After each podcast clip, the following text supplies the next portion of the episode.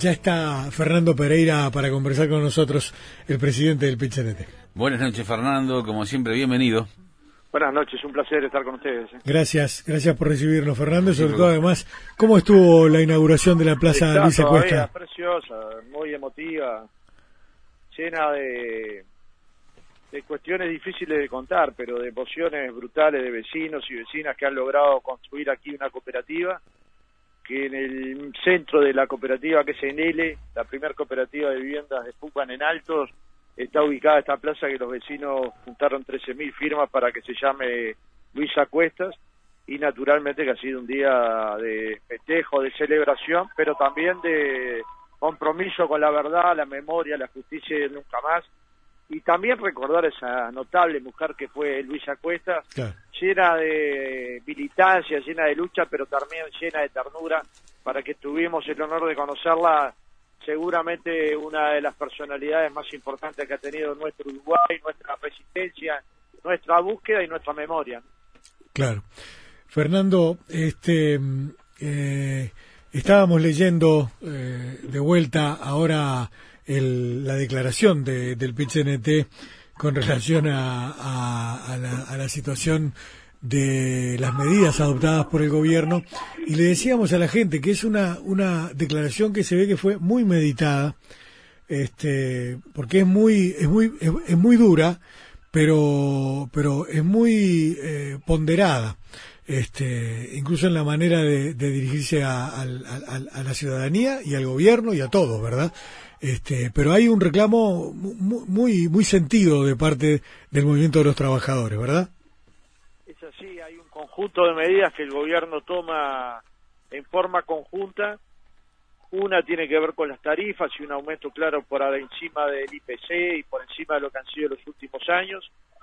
Otra tiene que ver con la suba del dólar, la que produce la situación internacional, pero también la que produjo el propio impulso que el gobierno le dio al valor de la moneda y hay la importancia que tenía para un sector de la sociedad, el sector agroexportador, sin poner atención en cuánto iba a afectar a otros sectores de la sociedad, no solo trabajadores, también pequeños y medianos eh, comerciantes, también medianos y pequeños productores, y cómo el dólar después impacta en todo lo que nosotros consumimos, ¿no?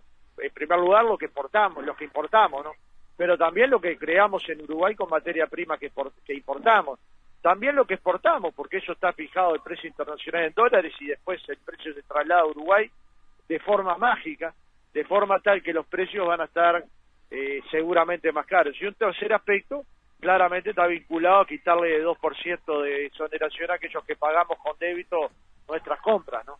Y que significa buena parte de los trabajadores y de las personas con ingresos fijos o prestaciones sociales, me refiero a jubilados, trabajadores, quienes tienen tarjeta de MIDE todo este paquete se le puede denominar con mucha facilidad un ajuste fiscal sobre los sectores más débiles de la sociedad, porque no hay ningún impuesto más regresivo en el Uruguay que el IVA. Mm. Bueno, colocar acá el énfasis, colocar el énfasis en las tarifas públicas donde nadie puede obviar de ellas, claramente, o, en la suba del dólar, claramente ese pool es negativo para la sociedad uruguaya, negativo para los trabajadores, negativo para los jubilados y naturalmente que esa negatividad nosotros la vamos a denunciar con respeto, pero con firmeza. Claro. ¿Esta discrepancia se va a traducir en una medida concreta por parte del PIT-CNT, Fernando? Bueno, eh, la vamos a ir analizando. Lo, primero que tenemos que hacer es declarar, porque, digamos, nuestra gente, nuestros afiliados, nuestros compañeros, los cooperativistas, los estudiantes, los jubilados, tienen que conocer la posición del secretariado del PIT-CNT. Pero luego hay un ámbito de mayor jerarquía, que es la mesa representativa, la que va a decidir o el día 16 o el día 25, eh, si es necesario convocar alguna medida, si es necesario seguir trabajando para construir acumulaciones con otros sectores de la sociedad y generar una gran movilización, pero lo que no hay duda es que el movimiento sindical va a luchar. Y si hay un compromiso que existió fue el mantenimiento del salario real. Entonces se verá cómo logramos que en la negociación colectiva se mantenga el salario real porque eso va a impactar sin duda y en muchos sectores con trabajadores con menos de 20 mil pesos de líquido se logre mejorar, eso va a impactar también en el ingreso de los jubilados. Por esta vía, hoy ya estamos perdiendo ingresos. Digamos, hoy no, a partir de que se aplique la, las medidas, pero hoy ya estamos perdiendo. No, y lógico, por la devaluación del peso, ¿no? La devaluación Probablemente del peso. cuando se mide la, nuevamente la inflación, el guarismo va a ser más alto y eso nos genera dificultades, sobre todo, insisto, a los que vivimos de ingresos fijos y los que no podemos trasladar nuestros dolores a nadie ni nuestros problemas a nadie, ni a precios ni a nadie. Sí, claro. Fernando, este, lógicamente que hay, hay, una tarea enorme de, diálogo, ¿verdad? Para, para, para poder avanzar eh, de una manera civilizada en esta, en, esta cuestión y es necesario. ¿Vos sentís o siente los representantes de los trabajadores que hay espacio para, para, para el encuentro en esta materia? O, siempre vamos a trabajar. O, la decisión del otro día es medio como una, una, una cosa medio fuerte, en un golpe medio fuerte. Bueno, es una decisión dura, que yo creo que ahora no va a tener eh, eh, facilidades. Lo que tenemos es que lograr que el Consejo Superior de Salarios y después los consejos de cada una de las actividades logre mantener el salario. Y esto va a ser un momento de diálogo con el gobierno, pero también de lucha. Y si algo entendemos que la lucha del movimiento sindical nunca la da solo, la da con los cooperativistas, con los estudiantes, con los jubilados, con los pequeños y medianos productores, con los pequeños y medianos comerciantes que se van a ver afectados por estas políticas y por otras, fusiones de tienda inglesa con Dico, etcétera. Esto cuánto va a afectar a la, a la sociedad uruguaya. Naturalmente que lo va a hacer mucho. Entonces hay que racionar o racionalizar con con la tranquilidad con la que se escribió ese documento, pero al mismo tiempo generar las condiciones para luchar en el momento que sea necesario y oportuno para cambiar la realidad. Nosotros no creemos que se tenga que, que nosotros tengamos que pagar el ajuste, que el sector más débil de la sociedad pague el ajuste, ¿no? Porque de última este es el comienzo de un ajuste que no se sabe bien dónde va a terminar. Pero en cierta medida el movimiento sindical o como mínimo nosotros tenemos la, tranquilidad de haber advertido que políticas de este tipo podían llegar a Uruguay.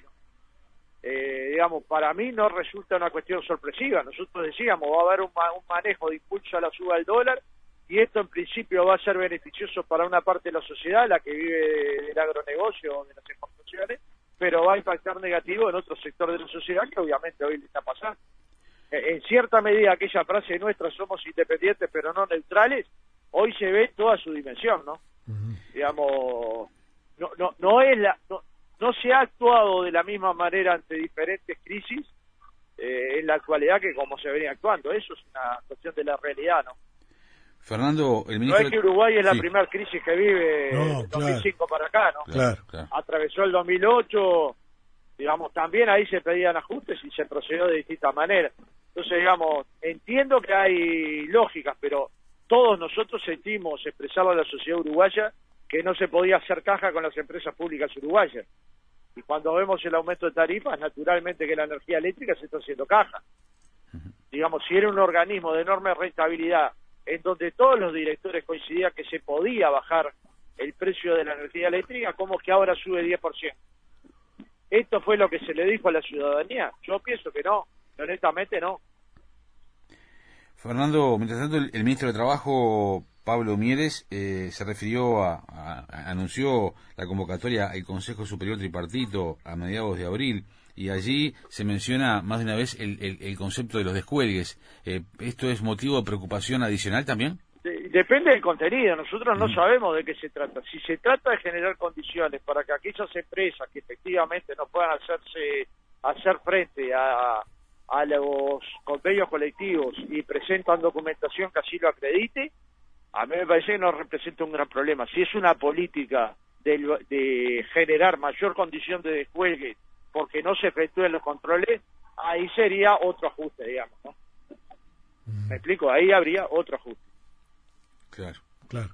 Por la vía de los hechos, digamos, porque si yo no verifico que las empresas que descuelgan no tienen condiciones de hacer frente a un consejo de salario, lo que estoy haciendo es permitiendo el vale todo, ¿no? Que cualquiera se presenta y diga, eh, yo no puedo pagar, sin tener que demostrar. Yo parto de la base de que el ministro Mieres no va a hacer esto y que planteará mecanismos, en todo caso, más rápidos, pero de la misma firmeza y seguridad que tenían hasta ahora, ¿no? Que eso se vea en forma tripartita y se, se resuelva en forma tripartita. Claro. ¿Cuándo está convocado el Consejo Superior, eh, Fernando? Eh, Yo no recuerdo bien la fecha, pero es, es en abril. En abril, ajá. No, no recuerdo, porque además estoy medio impactado emocionalmente. No, no, me imagino, sí, pero, sí. pero bueno, ya me vendrá el día. Sí, lo tengo. Por Sí, lo pronto sí. la, mesa represen- la- la mesa representativa va a analizar el, el tema miércoles 18 y 25 de marzo, ¿no? Sí, sí, porque ahí se va a tratar de analizar la luz, que también tiene la ley de urgente consideración, que también tiene impactos muy negativos sobre los trabajadores, sobre la libertad sindical, sobre la educación, sobre las empresas públicas, sobre los trabajadores públicos, y todo esto se va a poder abordar como mucho en 90 días, pero más probable que, que, que en menos días, ¿no? Entonces, eh, puede llegar a ser 75, de forma tal que temas de esta magnitud, colocarle esta restricción democrática desde nuestro punto de vista es un abuso que no debería tener ningún gobierno en el Uruguay.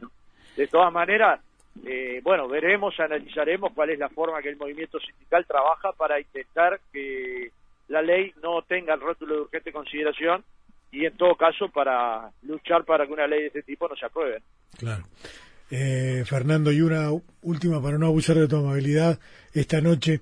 La declaración no lo dice, porque como, como les decía a los oyentes y las oyentes, eh, está escrita de, un- de una manera muy ponderada, muy respetuosa y, y- y elaborada. Se ve que hubo meditación. Pero, ¿cómo, cómo, cómo llamó el secretariado a esta situación, a esta, a esta coyuntura que se genera a partir de estos elementos? Esto es ajuste fiscal.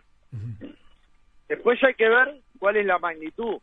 Ahora le, pueden llamar adecuación, en un momento se le llamó consolidación, pero son siempre ajustes. Si usted va a acotar gastos, va, a- va por la vida de los hechos a tomar políticas que afecten el poder de compra de la gente, naturalmente que lo que está haciendo es un ajuste. Y es un ajuste fiscal porque mueve impuestos. El impuesto al IVA, vos vas a pagar 2% más de IVA sí, cuando- claro. cuando compre por débito. Y esto que parece nada, para todos los que tienen salarios, sobre todo salario bajo, tiene un impacto fuerte. Como mínimo un 2% en la totalidad de las compras que hacen con IVA, ¿no? Bueno, todo lo de los supermercados, todo lo de las farmacias, todo Sí, lo que compramos. Y, en un salario es casi todo lo que ganás. Yo entiendo que otros con otra rentabilidad, con otros ingresos, el IVA sea insignificante, le importe poco o el 2%.